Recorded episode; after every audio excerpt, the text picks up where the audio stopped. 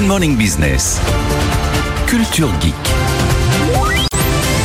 Et Anthony Morel, le vendredi, on débriefe votre pépite SquareMind qui était avec nous à 6h15.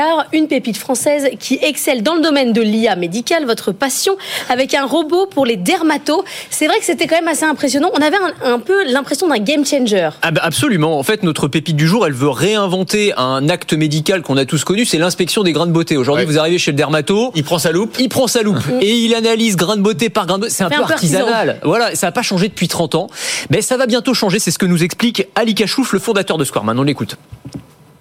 On a développé un robot qui est capable de naviguer autour de votre peau et au fond de numériser l'intégralité de votre peau à très haute résolution en peu de temps euh, et de vous permettre d'accéder un peu euh, à des Google Maps de la peau assez extraordinaires sur lesquels on peut zoomer, dézoomer à l'envie.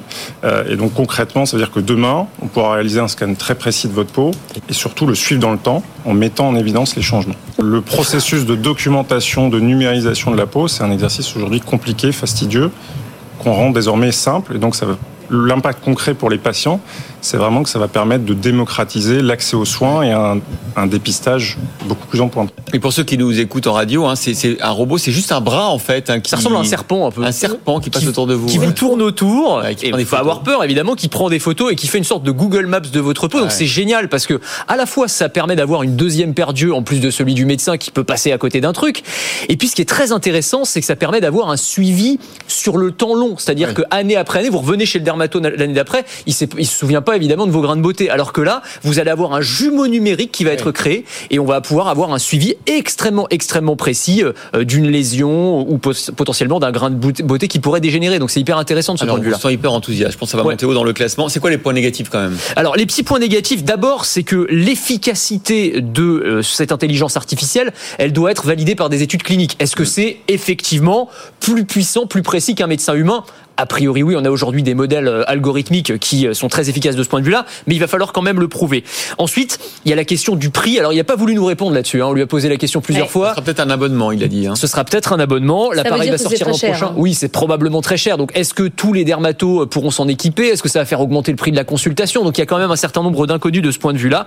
Euh, mais si ça peut automatiser ce Bah oui. processus, ça va être hyper intéressant. Et puis si vous êtes sûr que votre euh, dermatologue il est dix fois plus efficace euh, avec que sans, bah, ça peut être un choix pour le client. hein. Ah mais moi j'aimerais bien que sur Doctolib demain vous ayez euh, l'option médecin, médecin augmenté par de l'intelligence artificielle. Moi je peux vous dire je suis prêt à payer plus cher la consultation si vous avez bah, ceinture et bretelles, vous avez les deux perdus. Ouais. Excusez-moi, hein, c'est quand même on parle Bah, de notre chez vie les quoi. gynécologues, c'est déjà le cas. Vous choisissez en fonction de la machine. Voilà, bah, celle-là ce sera je pense généralisé à toutes les spécialités avec ces outils euh, algorithmiques. Merci beaucoup. Pas facile de choisir toutes vos pépites. Hein. Non. Bon courage. Hein. Alors, ça va être dur de faire un classement. À la fin, ça va être dur. hein. Ouais. Bon, faites- faites-le progressivement. Mettez des notes à chaque Faut que fois. faut que j'invite des pépites nulles en fait. C'est ça Oui, que- voilà, exactement. en plus. Non, mais- Vous variez quoi. Ouais, ouais. Et si vous aimez la tech et l'innovation, je vous propose de me retrouver dans Le meilleur reste à venir. C'est le podcast qui veut vous donner envie de vivre en 2050, à retrouver sur le site de BFM Business et sur toutes les plateformes.